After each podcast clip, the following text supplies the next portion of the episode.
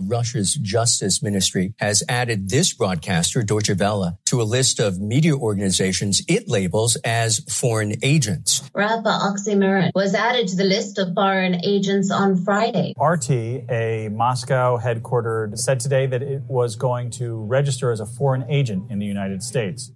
Was haben ein russischer Rapper, die Kanzlei des Anwalts von Julian Assange und die Deutsche Welle gemeinsam? So könnte eigentlich ein guter Witz beginnen, es handelt sich aber um bitteren Ernst. Alle drei sind in den Augen einiger Staaten ausländische Agentinnen. Gesetze zu ausländischen Agentinnen gibt es in drei Ländern. Sie sollen politische Einflüsse aus dem Ausland einschränken. Besonders in Russland kommt das Gesetz seit dem Beginn des Angriffskrieges in der Ukraine immer häufiger zur Anwendung. Immer mehr Personen werden als ausländische Agentinnen eingestuft. In dieser Fußnotenfolge reden wir unter anderem mit einer ausländischen Agentin und fragen uns, wie das Gesetz in den USA und vor allem in Russland funktioniert. Mein Name ist Benjamin Probst. Und ich bin Marina Schepetow. Fußnoten. Der politische Nachrichtenpodcast von M945. Was diese Woche zu kurz kam. Benjamin, wenn ich an Agentinnen denke, kommt mir erstmal James Bond in den Kopf. Mhm. Also eine Person, die für einen staatlichen geheimen Nachrichtendienst arbeitet und zum Beispiel versucht, an geheime Informationen von politischen GegnerInnen zu kommen. In vielen Filmen und Serien wird es ja auch so gezeigt, also fesche Menschen, die mit Knarren umgehen können und Bösewichte jagen. Solche Geheimagentinnen und ausländische Agentinnen, wie jetzt die Kanzlei von Julian Assange's Anwalt, unterscheiden sich ja aber deutlich voneinander. Wer schlussendlich als ausländische Agentin bezeichnet wird, wird durch ausländische Agentinnen Gesetze bestimmt. Die gibt es in Australien, Russland und den USA und sollen den ausländischen Einfluss auf die Politik beschränken. Je nach Land haben die Gesetze verschiedene Auswirkungen. Man muss sich zum Beispiel registrieren, Daten offenlegen, kann vor Gericht gestellt werden oder im Falle Russlands kann es sogar zu einem kompletten Berufsverbot kommen. Und das Krasse, in Russland kann praktisch jeder zu einem ausländischen Agenten werden. Bevor wir jetzt aber genau zu Russland kommen, müssen wir kurz einen Blick in die USA werfen. Denn die russischen Gesetze zu ausländischen Agentinnen, die haben sich an denen der USA orientiert. Der sogenannte Foreign Agents Registration Act der USA ist nämlich schon recht alt, wie uns der Historiker Wolfgang Krieger erklärt hat. Das ist äh, ein Gesetz, das versucht, äh, ausländische Einflussnahme auf die innere amerikanische Politik abzuschirmen oder zu blockieren. Das Gesetz äh, wurde, wurde erlassen im Jahr 1938 äh, zu einer Zeit, als in Deutschland der Nationalsozialismus an der Macht war und versucht hat, in ausländischen Staaten, insbesondere dort, wo es deutschsprachige Bevölkerung gab oder Minderheiten gab, darunter eben auch in den USA, auch in Lateinamerika und so weiter, ähm, Einfluss zu nehmen auf die Politik, um sozusagen ein freundliches Bild äh, von Hitler-Deutschland äh, zu erzeugen.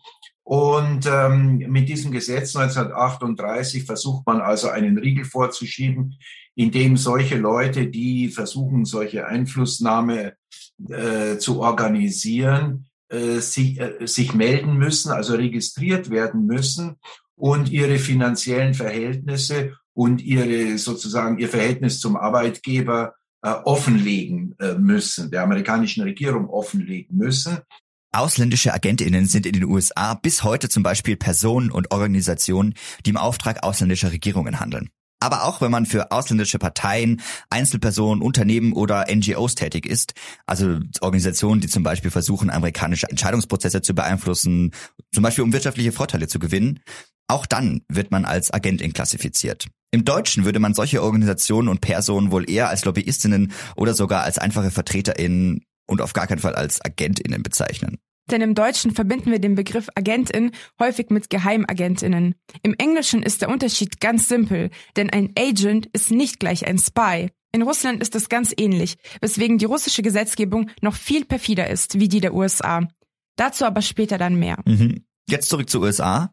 Die sogenannten ausländischen Agentinnen müssen sich also beim amerikanischen Justizministerium melden und offenlegen, was sie machen und wie sie finanziert werden. Ansonsten machen sie sich strafbar und müssen im schlimmsten Fall sogar vor Gericht. Das Ziel der US-Registrierung ist es, politische Einflüsse aus dem Ausland einzuschränken. Wolfgang Krieger findet das Gesetz aber nicht sehr effizient, da es zahlreiche Ausnahmen für bestimmte Berufsgruppen gibt, die nicht registriert werden müssen.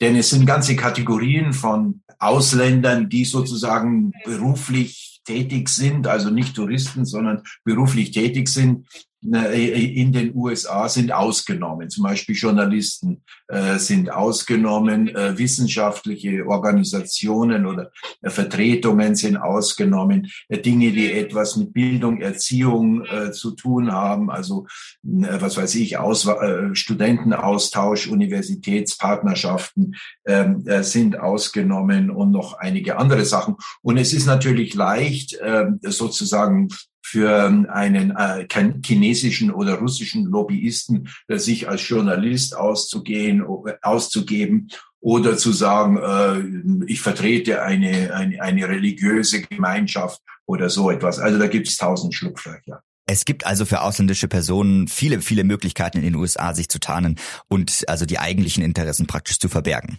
Aber warum gibt es in den USA dann das Gesetz überhaupt, wenn es doch so ineffizient ist? Das Gesetz gibt dem Staat einfach eine rechtliche Handhabe und kann einfach einschüchtert wirken, weil man kann ja schlussendlich doch vor Gericht landen, wenn man dagegen verstößt. Also zum Beispiel, wenn man von einer ausländischen Regierung finanziert wird und sich an politischen Aktivitäten beteiligt. Dass sie aber wirklich verurteilt werden, das passiert laut Krieger sehr selten.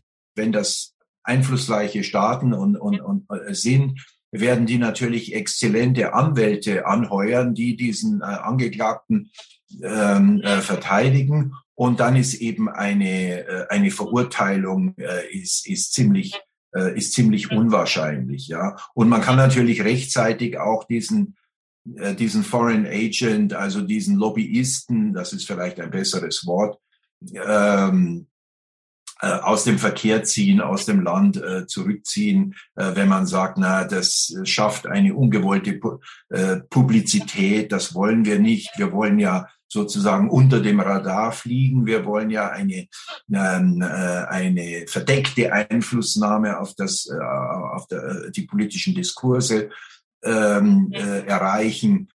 Die USA scheitert laut Krieger also damit beim Versuch, ausländischen Einfluss zu unterbinden. Das liegt auch daran, dass es mittlerweile viel mehr Möglichkeiten gibt, Einfluss zu nehmen, als noch bei der Entstehung des Gesetzes. Durch das Internet und Cybertechnologien kann man jetzt Einfluss ausüben, ohne die USA ja überhaupt zu betreten. Und das passiert auch schon heute.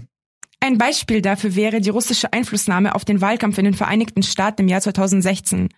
Da haben russische Trolle versucht, online die Meinung zugunsten von Donald Trump zu verschieben. Trotzdem haben andere Länder wie Australien und Russland ein ähnliches Gesetz wie den Foreign Agents Registration Act eingeführt. Und auch Kanada überlegt gerade, so ein Gesetz zu erlassen. Wie vorhin bereits erklärt, können die Länder so juristisch gegen ausländische Propaganda vorgehen. Dazu hat uns Wolfgang Krieger auch ein Beispiel genannt. Die russische Fernsehstation RT äh, wurde in den USA äh, verboten, obwohl sie angeblich eine Presseeinrichtung ist. Ja, mit der Begründung, hallo, nein, das ist keine Presseeinrichtung, sondern das ist ein Propagandainstrument der russischen Regierung. Und ähm, äh, man hat ja also den Charakter von Presse abgesprochen ich vermute mehr oder weniger zu Recht, ja, ähm, und, und, und äh, hat sie also als äh, politische Einflussnahme äh, äh, deklariert. Russland hat damals auf diese Aktion der USA mit dem gleichen Mittel reagiert. Als Antwort auf die Einstufung von Russia Today hat Russland amerikanische Medien wie zum Beispiel Voice of America und Radio Free Europe ebenfalls als ausländische hm. Agentinnen registriert. Das klingt nach einem klassischen Machtspielchen zwischen Russland und den USA. Ja, voll. So wie du mir, so ich dir.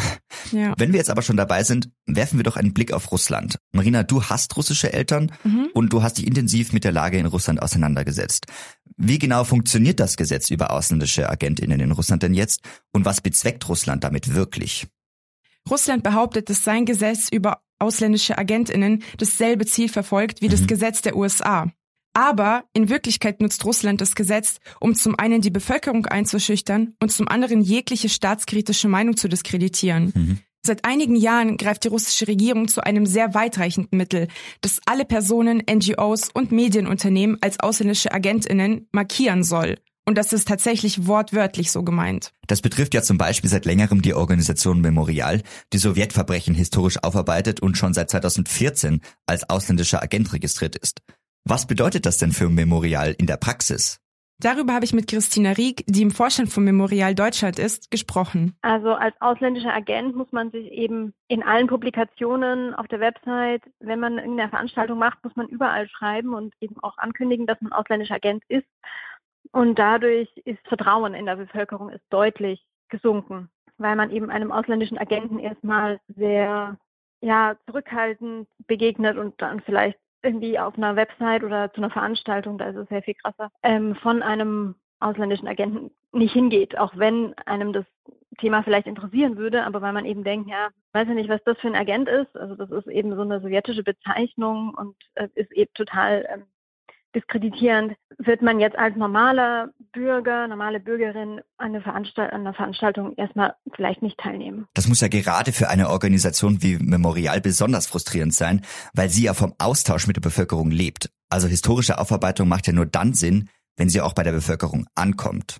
Ja, und da hören die Einschränkungen noch gar nicht auf. Ähnlich wie in den USA müssen auch in Russland ausländische Agentinnen ihre Einnahmen und Ausgaben dokumentieren und offenlegen. Jetzt sind aber die russischen und amerikanischen Gesetze nicht gleich. Marina, du hast mit Jekaterina Schulmann gesprochen, die auch als ausländische Agentin registriert ist. Mhm. Sie hält sich aktuell im Exil in Berlin auf. Wer ist sie und seit wann ist sie eine ausländische Agentin? Sie ist nach wie vor Politikwissenschaftlerin und außerordentliche Professorin an der Moskauer Schule für Sozial- und Wirtschaftswissenschaften. Außerdem hat sie an der russischen Präsidentenakademie doziert und ist Mitglied des Präsidialrats für Zivilgesellschaft und Menschenrechte gewesen hat also mal für die Regierung gearbeitet. Oh wow. Mhm. Kurz nach Beginn des Krieges in der Ukraine hat sie sich kritisch geäußert und hat Russland verlassen. Seit April 2022 ist sie als ausländische Agentin registriert. Und jetzt ist sie aktuell als Research Fellow an der Robert Bosch Academy in Berlin tätig. In unserem Gespräch hat sie mir erzählt, wie sie direkt von der russischen Gesetzgebung betroffen ist. Hinzugekommen ist, dass die Einnahmen und Ausgaben viermal im Jahr offengelegt werden müssen. Das verletzt das Recht auf Privatsphäre. Außerdem gibt es keinerlei Zusammenhang zwischen der Dokumentation und der Tätigkeit des ausländischen Agenten. Das bedeutet, dass man jegliche Einnahmen und Ausgaben aufzeichnen muss. Wortwörtlich muss auch der Einkauf von Lebensmitteln in die Dokumentation für das Justizministerium aufgenommen werden. Ich habe vor kurzem meinen Report für das letzte Quartal von 2022 fertiggestellt. Okay, das klingt jetzt nach einem enormen Aufwand und dadurch weiß das Justizministerium in Russland ja alles über das Privatleben. In den USA hatten wir schon, müssen lediglich Informationen über die Finanzierung offengelegt werden, die auch gezielt für die politische Tätigkeit des ausländischen Agenten relevant sind. Und Russland geht da ja viel weiter wie die USA, mhm. also anders wie die russische Regierung ja behauptet. Diese Dokumentation über Einnahmen und Ausgaben wurde anfangs verlangt, weil das russische Justizministerium sowie auch das Justizministerium in den USA mhm. einen Überblick über die Finanzierung aus dem Ausland haben wollte. Die Finanzierung aus dem Ausland war anfangs auch ein entscheidender Faktor, um überhaupt als ausländische mhm. Agentin oder ausländischer Agent zu gelten. Am 1. Dezember 2022 wurden aber einige wichtige Änderungen am russischen Gesetz vorgenommen. Erhalt von Geld aus dem Ausland ist nicht mehr notwendig, um als ausländischer Agent registriert zu werden. Dafür reicht bereits ausländischer Einfluss. Dieser ist gesetzlich aber nicht näher definiert. Das könnte ja jetzt wirklich alles sein. Exakt. Manche russischen YouTuber haben sogar gescherzt und gesagt, dass mittlerweile wahrscheinlich auch das Anhören von ein paar Lady Gaga Songs ausreicht. Okay. Es gibt aber auch noch weitere Änderungen. Eine davon betrifft die Katharina Schulmann als Dozentin ganz besonders. Außerdem herrscht für ausländische Agenten ein Berufsverbot. Sie dürfen nicht an staatlichen Universitäten dozieren oder in jeglicher Form mit Minderjährigen arbeiten. Man darf also in keiner Schule arbeiten oder Produkte für Minderjährige herstellen. Hergestellte Waren müssen mit dem Hinweis 18 plus versehen werden, genauso wie Pornografie. Also ist die Arbeit mit Minderjährigen in keiner Form möglich. Das bedeutet ein klares Berufsverbot für Lehrer, Dozenten, Schriftsteller und für Journalisten. Es wurden auch schon zahlreiche Dozentinnen und Lehrerinnen in Russland entlassen. Aber es sind mittlerweile nicht nur JournalistInnen und NGOs im Register für ausländische Agentinnen eingetragen. Da ist doch auch so ein russischer Rapper dabei, oder? Wir haben ihn, glaube ich, ganz am Anfang vorm Intro gehört. Ja, genau. Oxymeron, der mit bürgerlichem Namen Miron Förderov heißt, ist im Oktober 2022 ebenfalls als ausländischer Agent eingestuft mhm, worden. Mhm, er ist einer der beliebtesten und berühmtesten russischen Rapper weltweit. 2021 hat er ein Album veröffentlicht, wo er unter anderem auch über seine Einstufung als ausländischer Agent singt. Mhm. Hören wir mal rein.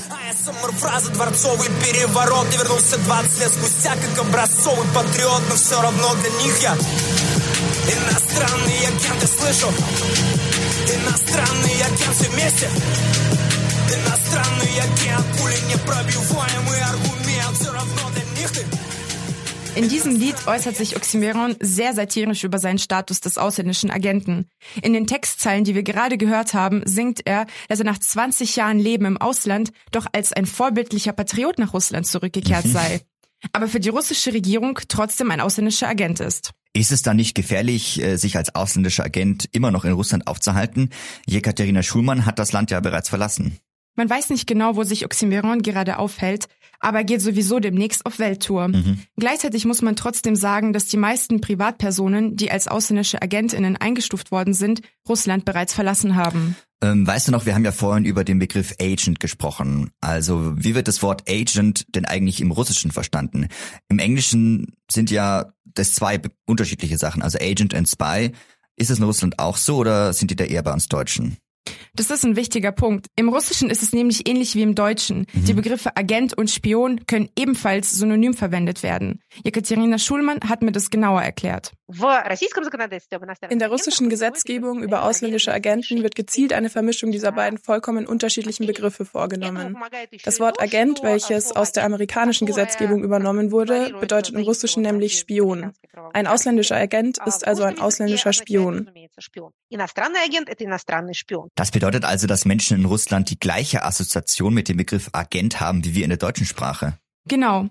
Und dieser sprachlichen Besonderheit bedient sich die russische Regierung, um eine gewisse Angst in der Bevölkerung zu erzeugen, wenn diese auf Inhalte von Medien stößt, die als ausländische Agentinnen eingestuft worden sind. Mhm, mh. Tatjana Golova ist wissenschaftliche Mitarbeiterin im Zentrum für Osteuropa-Studien und hat mir auch erklärt, welchen historischen Beigeschmack der Begriff des ausländischen Agenten für Menschen in Russland noch hat. Diese Bezeichnung von aus, als ausländischer Agent, das hat natürlich in Russland noch ganz andere Anspielungen als vielleicht anderswo weil ähm, es gab äh, in der Zeit von stalinistischen Sowjetunion, wo politische Folgen sehr enorme Rolle äh, für die Unterstützung von Regime gespielt haben. Da gab es ganz viele Prozesse äh, und auch außergerichtliche Verurteilung von Menschen ähm, als ähm, sogenannte ausländische Agenten, die dann für britische, chinesische, welche auch immer ähm, Geheimdienste gearbeitet haben sollen. Und dieser Diskurs von ausländischen Agenten, der war auch in Medien sehr präsent damals. Und im Prinzip ist es auch eine Anspielung darauf. Es ist also eine Anspielung, die besonders bei älteren Menschen Erinnerungen an die sowjetische Vergangenheit auslöst. Diese Bezeichnung ausländischer Agent ist aber nicht für alle ein Zeichen für Gefahr aus dem Westen. Für einige ist es sogar eine Aufwertung, sagt Golova. Also diese Bezeichnung für die ähm, Personen, eingeführt wurde, beziehungsweise als diese Bezeichnung als ausländischer Agent auf die Person eingeführt wurde, gab es durchaus eine Diskussion, die versucht hat, das positiv zu sehen, dass sozusagen ein Qualitätsmerkmal ist. Wenn diese Person oder vielleicht auch diese Organisation ausländisch, als ausländischer Agent von diesem Staat, von diesem autoritären Staat geführt wird, das ist ein Qualitätsmerkmal. Aber die Menschen, die selbst davon betroffen sind, die waren da durchaus kritisch, weil sie ja erfahren haben, was das in der Praxis bedeutet. Auch wenn die russische Regierung eigentlich den Menschen mit dieser Bezeichnung Angst machen will, achten manche Leute mittlerweile darauf, dass sie nur Inhalte von ausländischen Agentinnen konsumieren. Das mache ich zum Beispiel auch.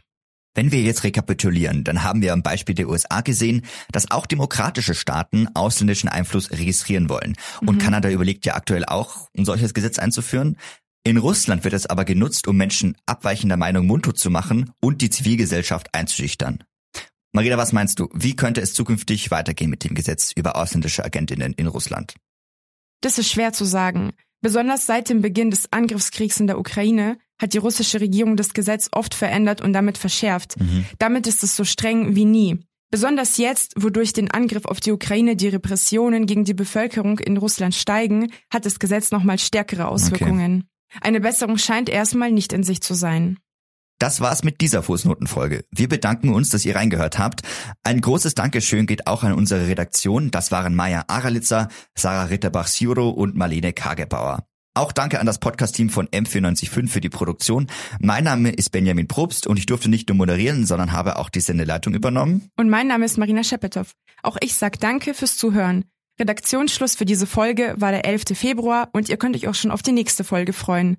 Da geht es um Personen ohne Staatsbürgerschaft und wir schauen uns genau an, was das für staatenlose Menschen eigentlich bedeutet. Bis dann. Fußnoten. Der politische Nachrichtenpodcast von M945. Was diese Woche zu kurz kam.